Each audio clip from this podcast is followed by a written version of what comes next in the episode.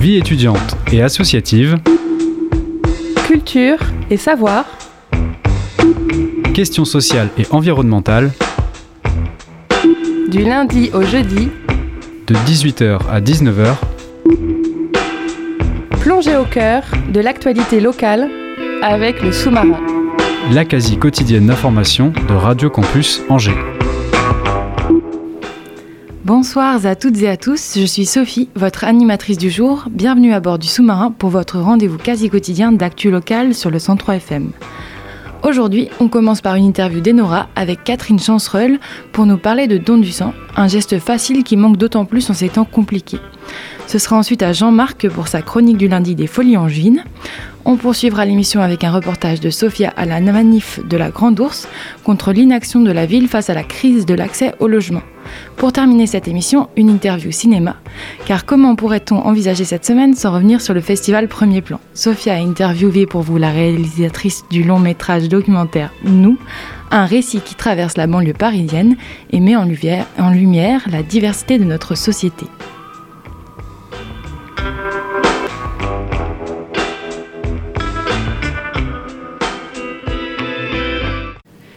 Première escale en vue, l'établissement français du sang de Maine-et-Loire, représenté par Catherine Chancerelle lors de cette interview. Enora l'a accueilli il y a quelques jours au studio pour relancer l'appel au don du sang. 10 000, c'est le nombre de dons du sang qu'il faudrait par jour en France. Pourtant, en ce moment, les dons peinent. Les réserves nationales sont trop basses pour couvrir les besoins quotidiens en sang. Le tableau n'est pas compliqué à s'imaginer, pandémie et confinement. Pour être complet, Ajoutez-y deux trois touches de fermeture des espaces publics, baisse de mobilisation des plus jeunes et manque de médecins. C'est pourquoi l'établissement français du sang lance un appel d'urgence à la mobilisation. Nous sommes ce soir avec Catherine Chancerelle, la responsable des prélèvements en Maine-et-Loire de l'EFS. Bonsoir. Bonsoir. Avant de commencer, je pense qu'un instant définition s'impose. Quand il est question de don du sang, on entend beaucoup les mots plasma, sang, globules rouges, plaquettes, un peu, euh, un peu confus. Donc de quoi parle-t-on exactement quand on dit don du sang? Alors, quand on dit don du sang, euh, on parle vraiment du don euh, de son sang, de son prélèvement de sang. Dans le sang, il y a plusieurs composants. Il y a euh, du plasma, des plaquettes hein, qui vont avoir des vertus thérapeutiques, on va dire ça comme ça, différentes et qu'on va pouvoir prélever certains éléments du sang et pas d'autres par exemple, donc quand on fait un don de sang, on donne vraiment tout son sang, donc tous les composants. Et après, il va y avoir un travail de préparation de ces, euh, de ces poches de sang pour pouvoir euh, les envoyer vers les patients en fonction de leur groupe sanguin et des besoins qu'ils peuvent avoir. On va pouvoir décomposer un petit peu euh, les éléments de ce sang. À côté de ça, on a aussi des prélèvements de plasma où là, on va le faire, euh, on, va faire un, ça dure plus longtemps aussi. Euh, ça va passer au travers une machine qui euh, va renvoyer au donneur les globules rouges. On ne va prendre que le plasma parce que c'est le, le, but de ce don et on va pouvoir le donner beaucoup plus souvent aussi puisque comme les globules rouges sont renvoyés au donneur, ça facilite aussi euh, la reconstitution euh, au niveau sanguin. Quand on donne les plaquettes, c'est le même système. On, appelle ça des systèmes d'aphérèse, c'est qu'on va filtrer le sang pour ne prendre que les plaquettes et renvoyer au donneur tous les autres composants, composants du sang. Donc si on se pose des questions, on, peut y aller juste en se disant j'ai envie de donner mon sang, mais sans trop savoir quoi précisément. On peut juste donner le sang et après. Oui, tout à fait. Euh, ce qui est conseillé, effectivement, c'est de donner son sang une première fois. Et puis euh, de voir avec euh, la personne qui va faire l'entretien prédon, poser des questions si on veut donner son plasma ou ses plaquettes. Les plaquettes, on va cibler certains groupes et certains profils de donneurs. Donc, euh, et ensuite, euh, bah, vous pouvez vous lancer et euh, prendre rendez-vous pour un don de plasma ou de plaquettes les, fois suivantes. L'établissement français du sang est le seul organisme civil de transfusion sanguine en France. Donc, si ces stocks sont bas, ça veut dire que les stocks nationaux sont bas. Oui. Et en l'occurrence, le FS est en déficit actuellement. Vous avez lancé des campagnes de dons en août, puis de nouveau en octobre et encore avant les fêtes. Certaines régions sont davantage en difficulté que d'autres. Donc où en est le Maine-et-Loire? Le Maine-et-Loire est toujours euh, dans son autosuffisance. Ça, c'est quelque chose parce qu'on a un bassin et euh, on a un, potentiel d'honneur qui est assez important. Euh, ça n'empêche que nous baissons aussi nos, prélèvements en ce moment et qui fait que pour l'instant, on travaille aussi en région, hein, mais sur le Maine-et-Loire, pour l'instant, on est toujours dans l'autosuffisance. Par contre, effectivement, on vient aussi aider les stocks nationaux et régionaux euh, en dessous. Quoi. Ce qui veut dire que pour l'instant, les stocks sont suffisants pour répondre aux besoins réels quotidiens euh, des hôpitaux. Voilà. Maintenant, on a toujours besoin de travailler en se projetant et en faisant euh, des statistiques par rapport aux, aux, années précédentes, par exemple, sur la consommation moyenne qui a pu y avoir. Et on voit un petit peu, on fait des projections sur euh, ben, si on continue, euh, si, les prélèvements continuent à baisser, euh, quel impact ça va avoir sur notre enfin, capacité à pouvoir répondre à la demande des, besoins pour les patients? Et comment l'épidémie de Covid-19 s'est-elle répercutée? Elle se répercute toujours sur les stocks de dons en France. J'ai vu qu'il y avait par exemple moins 27% de dons par rapport à la même période avant Covid, notamment dans le Maine-et-Loire. Comment elle se répercute? Euh, Elle se répercute par une diminution de, de, la fréquentation des collectes.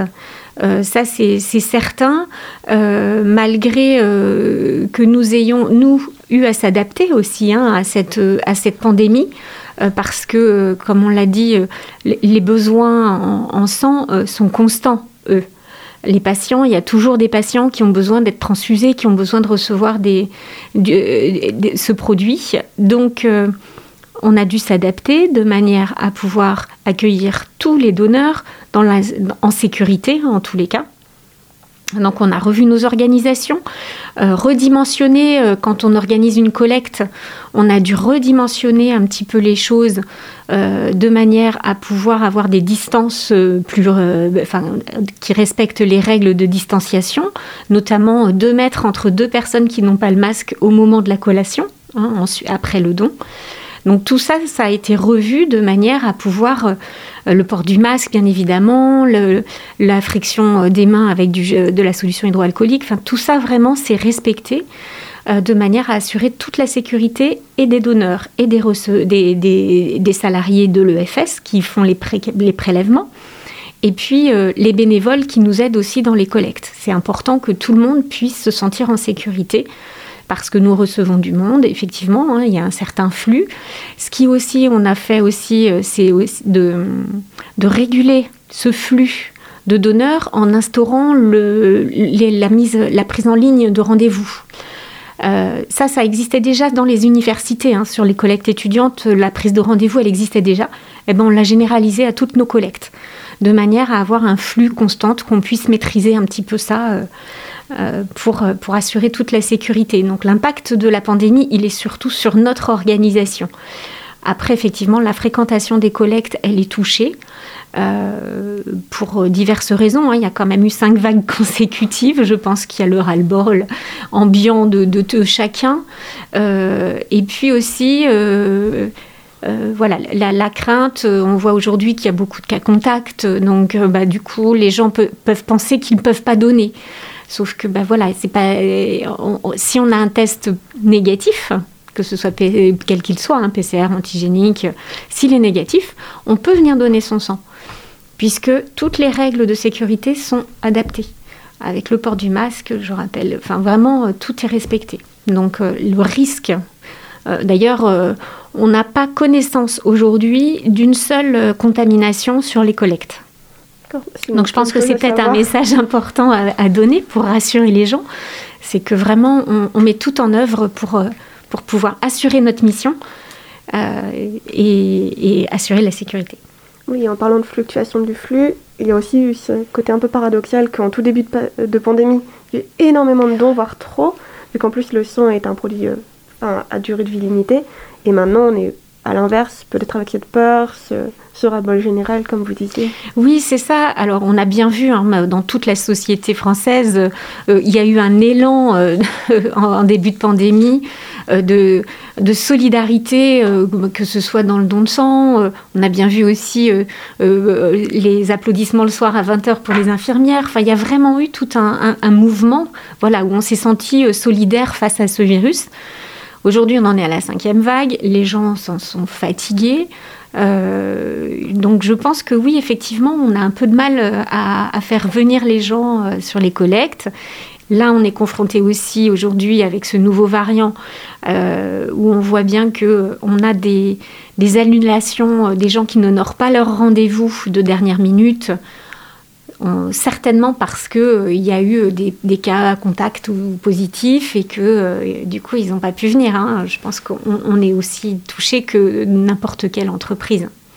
Et en parlant des donneurs, justement, le rapport national de l'EFS pour l'année 2020 montre que les 20-29 ans sont les plus grands donneurs. Oui. Ils représenteraient un tiers des dons. Oui, c'est ça, 30%. Hein. oui. Ce qui, sur le papier, est une bonne nouvelle. Et pourtant, il semblerait que vous ayez du mal à mobiliser justement les plus jeunes. Alors oui, 30% des, donneurs aujourd'hui sont euh, ont moins de 30 ans. Donc ça, c'est quelque chose d'important parce que ces, ces jeunes-là, ces jeunes donneurs, qui euh, vont venir renouveler un petit peu notre fichier donneur. Aujourd'hui, en, Maine-et-Loire, par exemple, euh, on atteint, en 2020, on avait 5219 donneurs qui sont sortis du fichier euh, des, donneurs du Maine-et-Loire.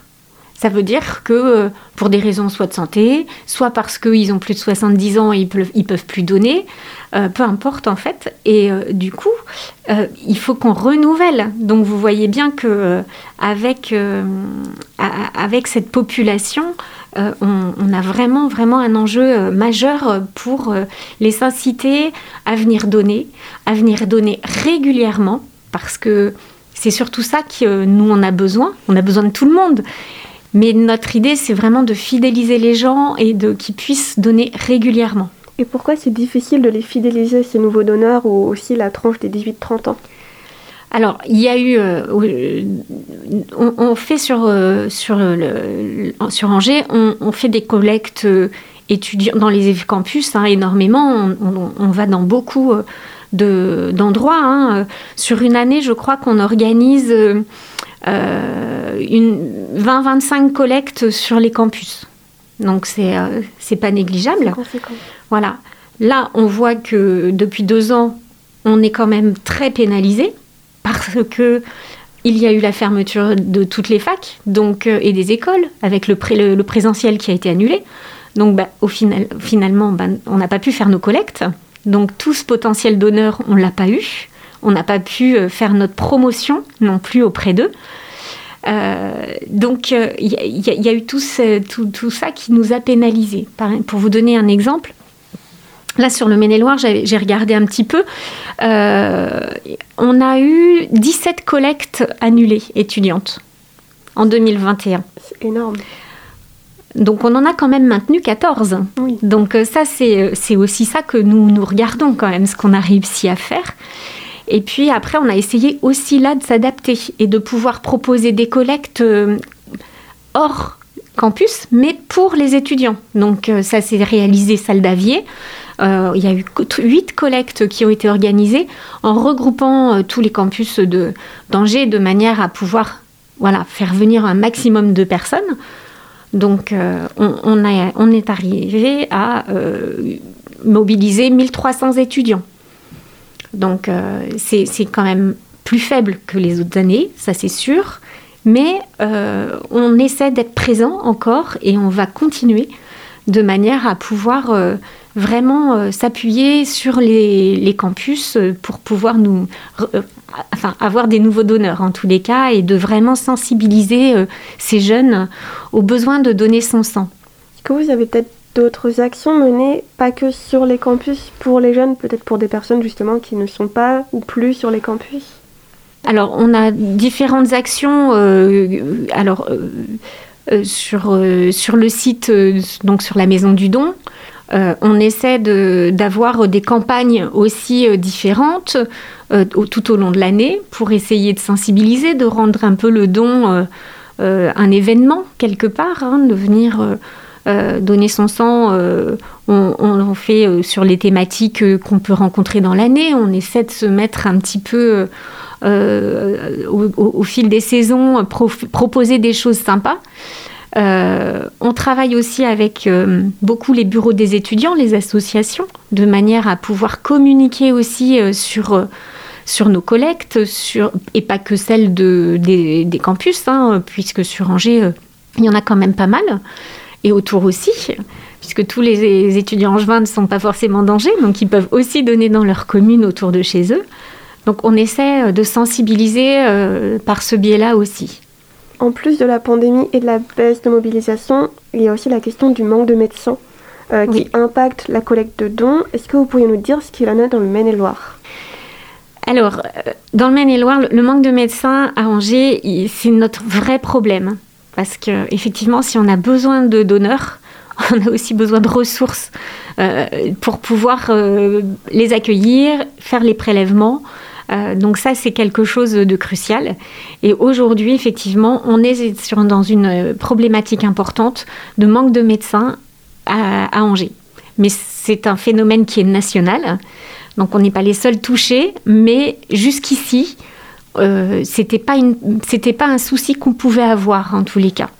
Donc là aussi, ça nous amène à nous adapter et à nous euh, restructurer de manière à pouvoir euh, essayer d'attirer des, médecins ou euh, voilà, revenir sur d'autres modalités de fonctionnement, puisque par exemple, euh, voilà, ce qui se développe un peu partout maintenant, euh, c'est la téléassistance médicale.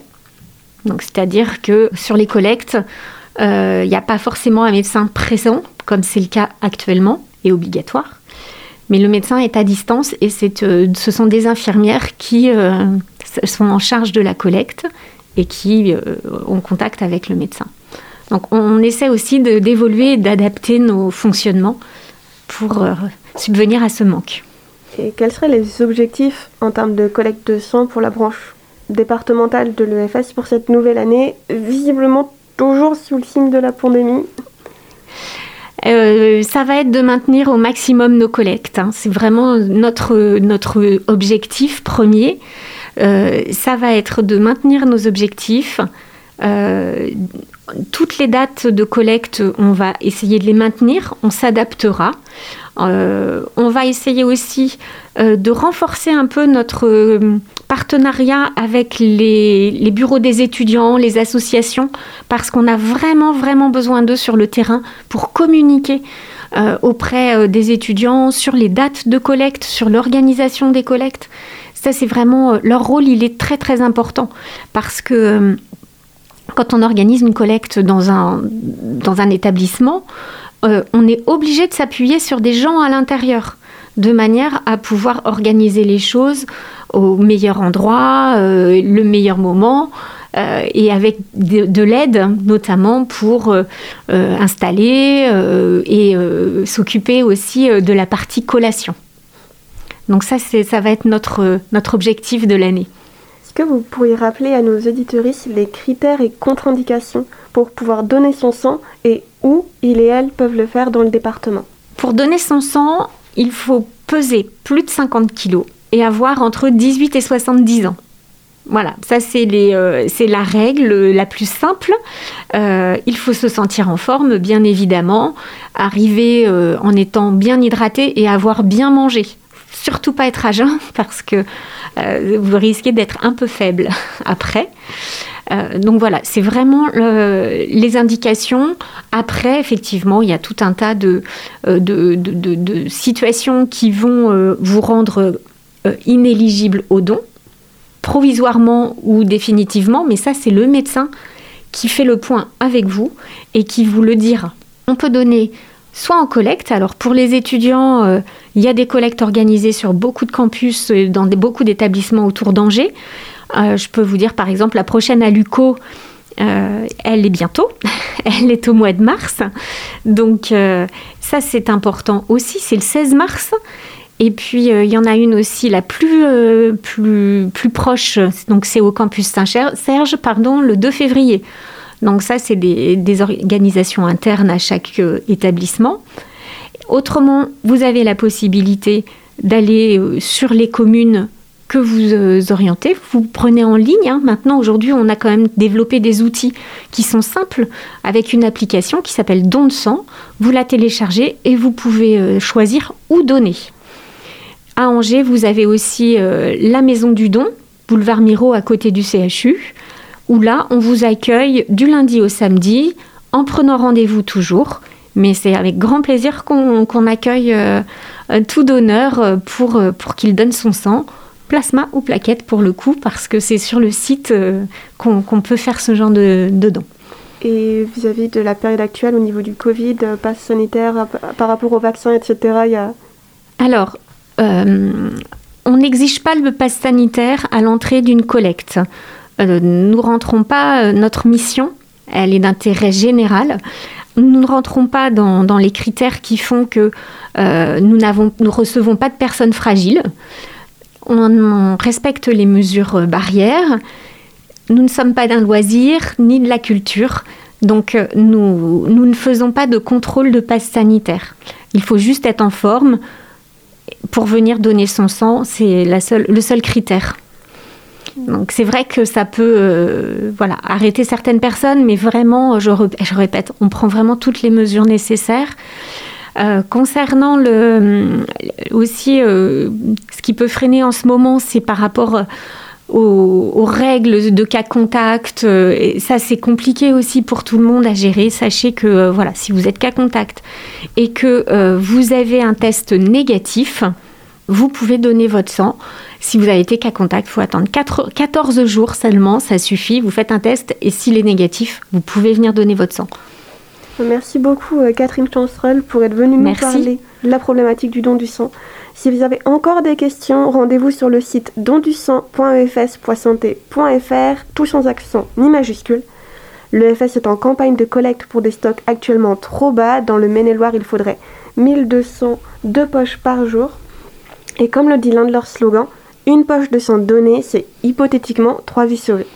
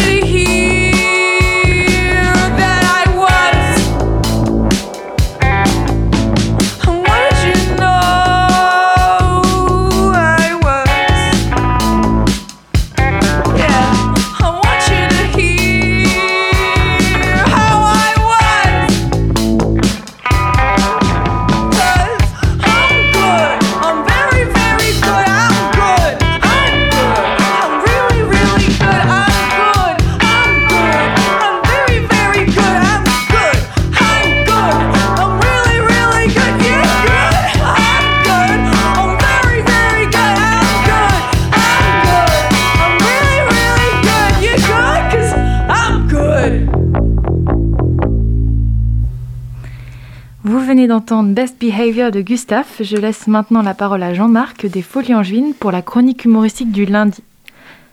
Bonsoir Sophie. Bonsoir. Cette année, comme l'ensemble de mes camarades que vous pouvez entendre avec un mélange de plaisir et d'émerveillement chaque lundi à la même heure, je me suis lancé modestement dans le One Man Show. Un travail exigeant, parfois gratifiant, mélange d'exposition de soi-même et de créativité.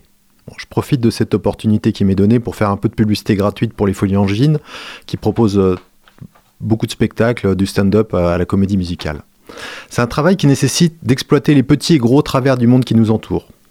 Après un travail de digestion plus ou moins long, euh, on essaye de, les rendre de façon, euh, de les mettre en forme de façon hilarante. Enfin, quand le public est à la hauteur de notre talent, bien évidemment.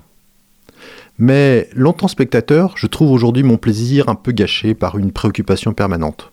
Je dois trouver de nouvelles matières à rire pour mes sketchs à moi. La peur du plagiat, le Ah, j'ai vécu la même chose.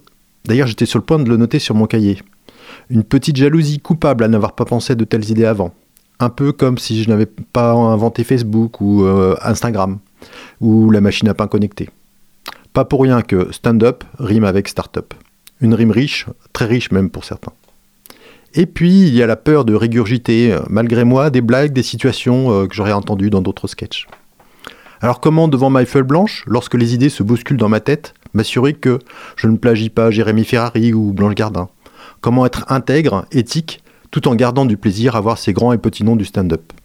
Dois-je appliquer au stand-up la maxime du célèbre sage dont tout le monde a oublié le nom? Je crois que c'était Pierre Dac qui disait Moi je ne lis jamais pour ne pas me faire influencer. Et quand il n'y aura plus de blagues, qu'on aura abordé tous les sujets, sera-on obligé de repartir à zéro? Les blagues de Toto, les histoires belges? Face à cette problématique, toujours dans un esprit d'innovation start-up stand-up, j'ai décidé de faire appel à vous, chers auditeurs, pour une première levée de fonds je vous propose d'investir sur un produit très prometteur. Le Shazam du stand-up. Le Shazup. Le principe est simple. Vous lisez un début d'un sketch, par exemple. Hier, en boîte, ils ont fait un lâcher de salopes. C'était des salopes d'élevage. Le logiciel analyse et m'alerte. Tut Lâcher de salopes. Jean-Marie Bigard, droit réservé. Bon, c'était juste à titre d'exemple, hein, j'ai jamais eu l'intention de plagier Bigard. Attention, le produit n'est pas encore finalisé. Nous avons encore des bugs, notamment avec certains sketchs de Gad Elmaleh. Un message d'erreur, il trouve plusieurs auteurs principaux. Bon. Le produit, mesdames et messieurs, les investisseurs, est encore en développement. Mais ne laissez pas passer cette occasion. Dans quelques années, comme moi qui ai omis d'investir dans le Bitcoin au début des années 2010, vous direz peut-être Ah, si seulement j'avais investi dans Shazup, je volerais en jet privé. Afin d'être transparent avec vous avant que vous investissiez, il y a encore quelques petits problèmes d'ordre juridique je viens d'être attaqué par Shazam pour avoir plagié leurs idées. Je ne sais pas ce que vous en pensez, mais se faire attaquer pour avoir plagié un logiciel anti-plagiat, c'est le comble. Je crois que je vais faire un sketch là-dessus d'ailleurs. Bon, j'espère que personne n'aurait eu la même idée que moi avant. Merci. Merci beaucoup Jean-Marc. À présent, je vous propose un focus sur la question de l'accès au logement. C'est un vrai problème à Angers et ça l'est d'autant plus pour les plus démunis. Sophie a tendu son micro aux manifestants de la mobilisation du 22 janvier. Écoutez ces quelques paroles de militants. 21 janvier 2021, 6 heures du matin. Une intervention policière massive a lieu dans les locaux de la Grande Ourse, quai Robert Fèvre, à Angers. L'espace d'hébergement pour les sans-abri est évacué. Les activités solidaires qui s'y tenaient dans les mêmes espaces, telles que la distribution alimentaire et de vêtements, prennent fin du jour au lendemain. Un an plus tard, la situation de l'accès au logement à Angers n'est pas meilleure. Le SAMU social reçoit en moyenne 120 appels tous les soirs. Cependant, il ne dispose que de 61 places dans son halte de nuit. En même temps, on compte environ 700 HLM vides dans le Maine-et-Loire. Ce samedi 22 janvier, un an après les expulsions, la Grande Ourse s'est associée à d'autres collectifs pour dénoncer la crise de l'accès au logement à Angers et l'inaction de la part de la politique locale.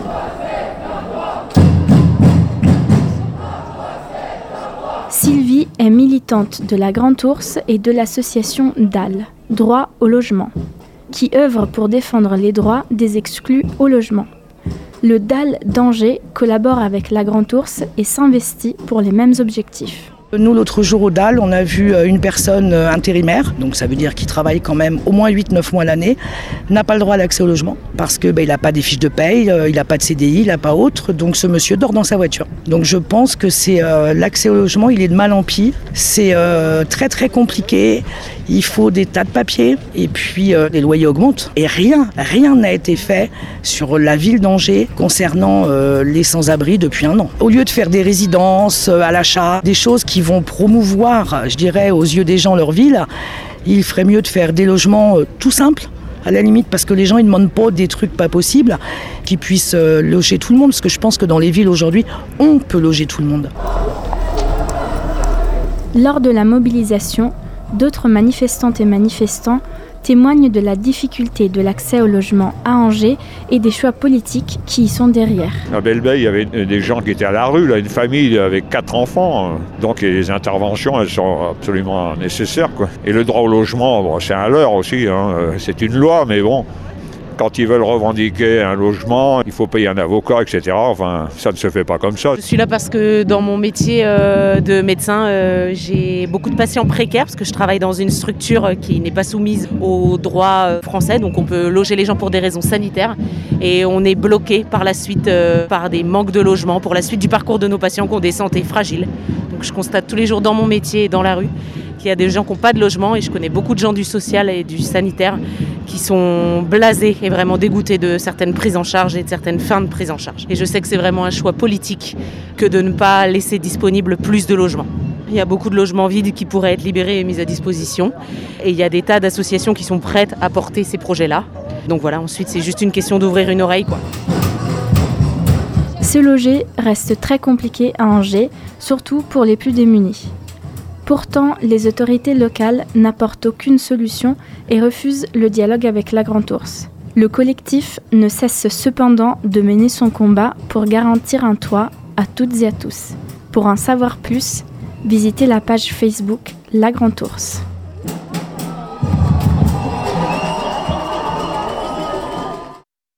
Non mais on va s'en sortir. Un jour. Les chefs d'État, ils vont enfin se réveiller, ils vont reprendre leurs droits ils vont foutre en cabane les banquiers et tous les traders, les Monsanto et les bailleurs, les vendeurs de petites sœurs. Non mais on va s'en sortir, je te dis. Les puissants vont arrêter de nous aliéner, les médias de nous abrutir, la PAC de nous empoisonner.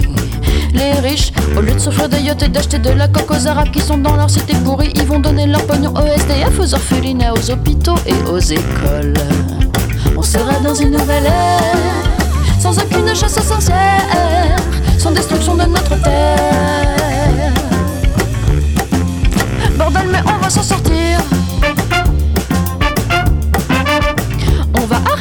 Creuser des trous de plus en plus profonds. On se qu'on y plonge des petits Africains de 7 ans qui, au lieu d'aller à l'école et d'avoir une petite chance de se sortir de leurs conditions pourries, non, ils sont payés en euros la journée pour plonger là-dedans et aller chercher des minerais hyper rares. Tout ça pour que tu puisses avoir le tout dernier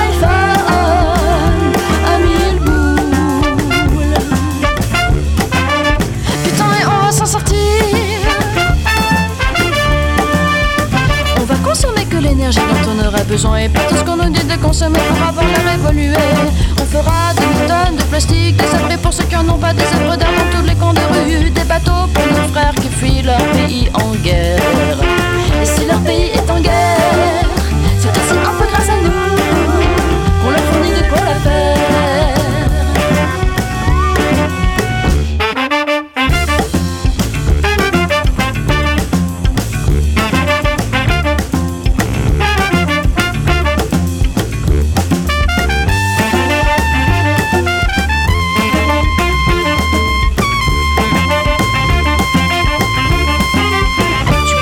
s'en sortir.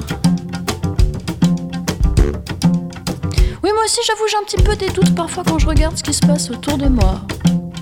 Et en même temps, si on baisse les bras et qu'on fait rien que gueuler comme des harengs derrière nos putains d'écrans, on laisse tous ces tarés continuer à diriger et à tout massacrer. Alors viens, on se bouge le cul. C'est bon pour les fessiers, la planète et l'humanité. Allez viens, on se bouge le cul,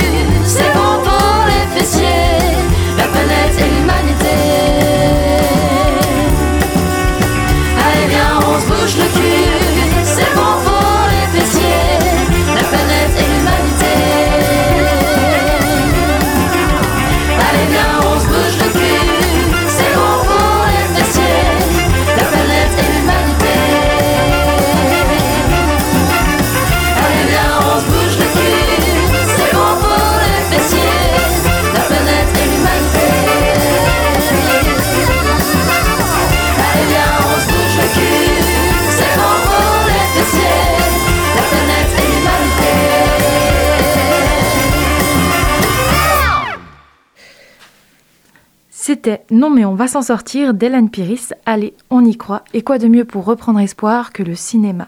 Pendant le festival Premier Plan, Sophia a rencontré Alice Diop, réalisatrice du long métrage documentaire Nous.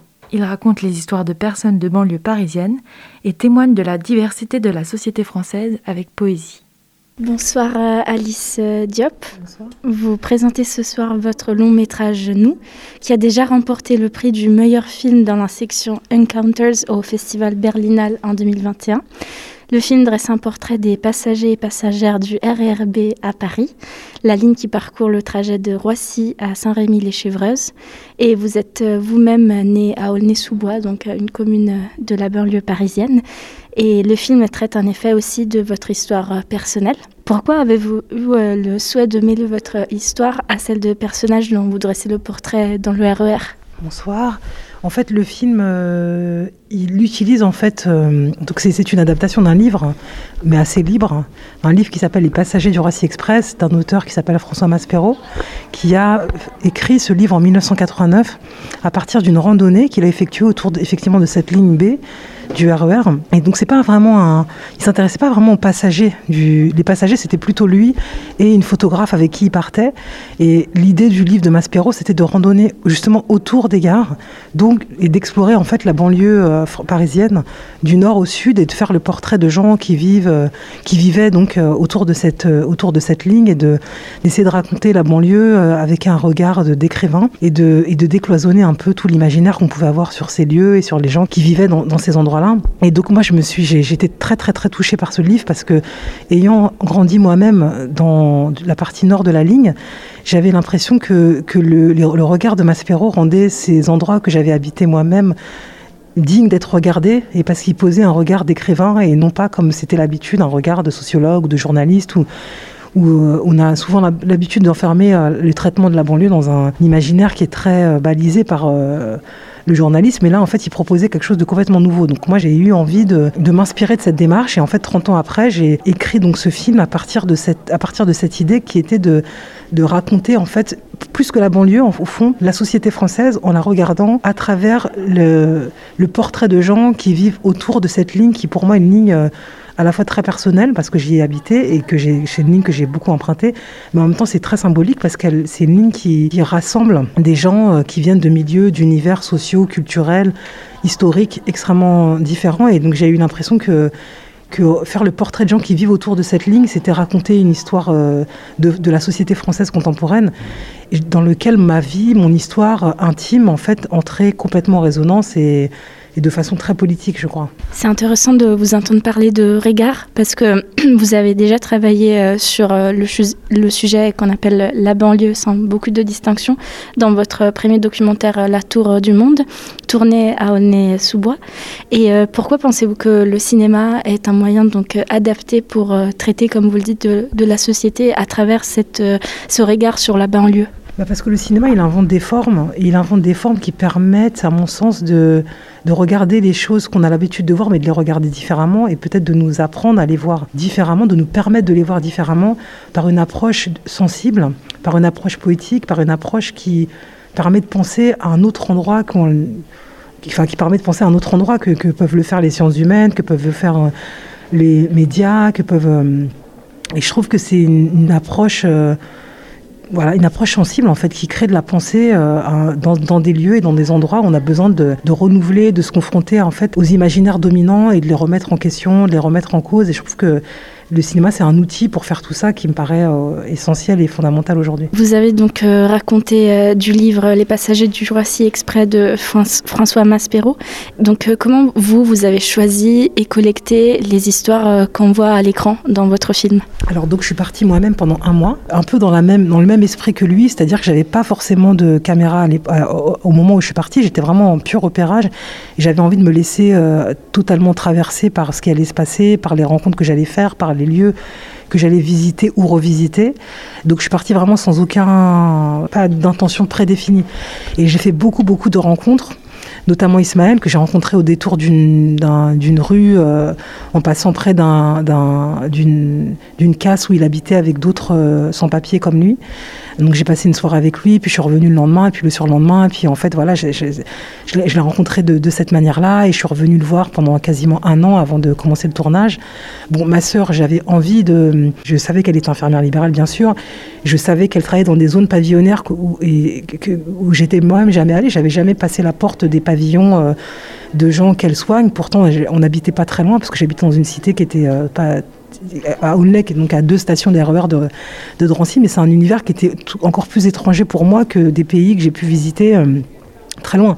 Et donc je suis allée avec, donc j'ai repéré, hein, j'ai passé quelques semaines avec elle à ce moment-là et j'ai été hyper émue, hyper saisie par le, parce que j'ai découvert de son travail, de, parce que j'ai découvert de la vie des gens qu'elle voyait tous les jours, qu'elle soignait. Enfin ça, ça m'a beaucoup touchée. Bergogneau, le Pierre Bergogneau, l'écrivain qui est dans le film, j'avais lu ses livres et je savais que voilà, sa, pensée, elle, permettait, elle permettait d'éclairer aussi une démarche que j'avais. Donc, et la chasse à courbe, c'était purement par, par hasard. Euh, mais euh, pour moi, finir le film par une scène comme ça, ça, ça, ça, avait un sens euh, politique qui me semblait intéressant. Vous avez parlé de politique et de société, et d'ailleurs j'ai lu que le titre de votre film s'inspire de la une du quotidien Libération, qui au lendemain de la marche du 11 janvier 2015 avait titré Nous sommes un peuple. Euh, et, donc cela vous avait fait réfléchir sur euh, cette notion de peuple. Donc euh, est-ce que c'était ces événements-là aussi, donc les attentats à Charlie Hebdo et à l'hypercacher, qui vous vous ont donné envie de faire un film qui aidait à faire avancer la réflexion sur la société? Oui, en fait, les entrées, les portes d'entrée au désir d'un film, ça part de plein de choses. Ça part de, choses, de questionnements intimes, ça, moi, dans ce cadre-là, ça part de mon enfance, ça part de mon envie de, ça partait de mon envie en fait d'inventer un nouvel, un imaginaire cinématographique sensible pour raconter ces territoires. En même temps, c'est toujours, c'est aussi un désir qui s'inscrit dans une époque, et cette époque, c'était celle de ces attentats. Et tout d'un coup, le désir de ce film, pour toutes ces raisons, était confronté en fait à un moment historique hyper important, et forcément, ce moment résonnait, et du coup, ça donnait encore plus de sens euh, et, plus de, plus de force au désir de faire ce film et notamment de s'interroger sur qu'est-ce que c'est que qu'est-ce que c'est que le nous en fait. Et euh, juste une dernière petite question, euh, à quoi vous travaillez en ce moment et quels sont vos prochains projets? Alors, je, finis la, post-production d'un film de, fiction, en fait, qui part d'un procès auquel j'ai assisté il y a cinq ans et qui entremêle, encore une fois, un matériau très documentaire à, à, là, pour le coup, une, une, narration plus explicitement fictionnelle. Mhm. Ok. Merci beaucoup, euh, Alice Diop, et bonne séance, du coup.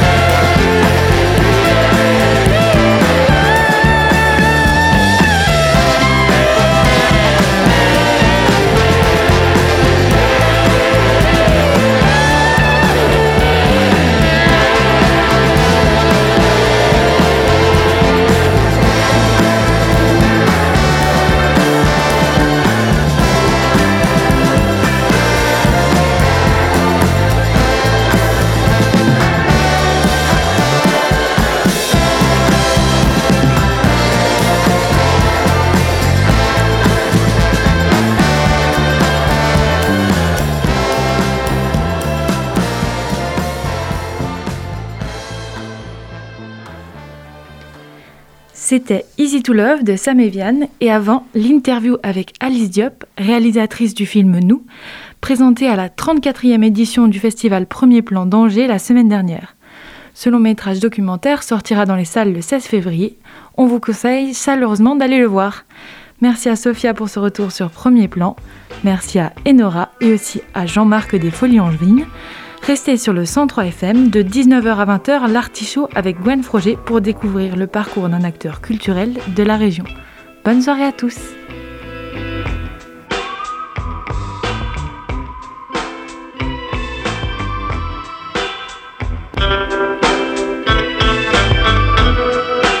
Retrouvez le podcast sur le www.radiocampusangers.com.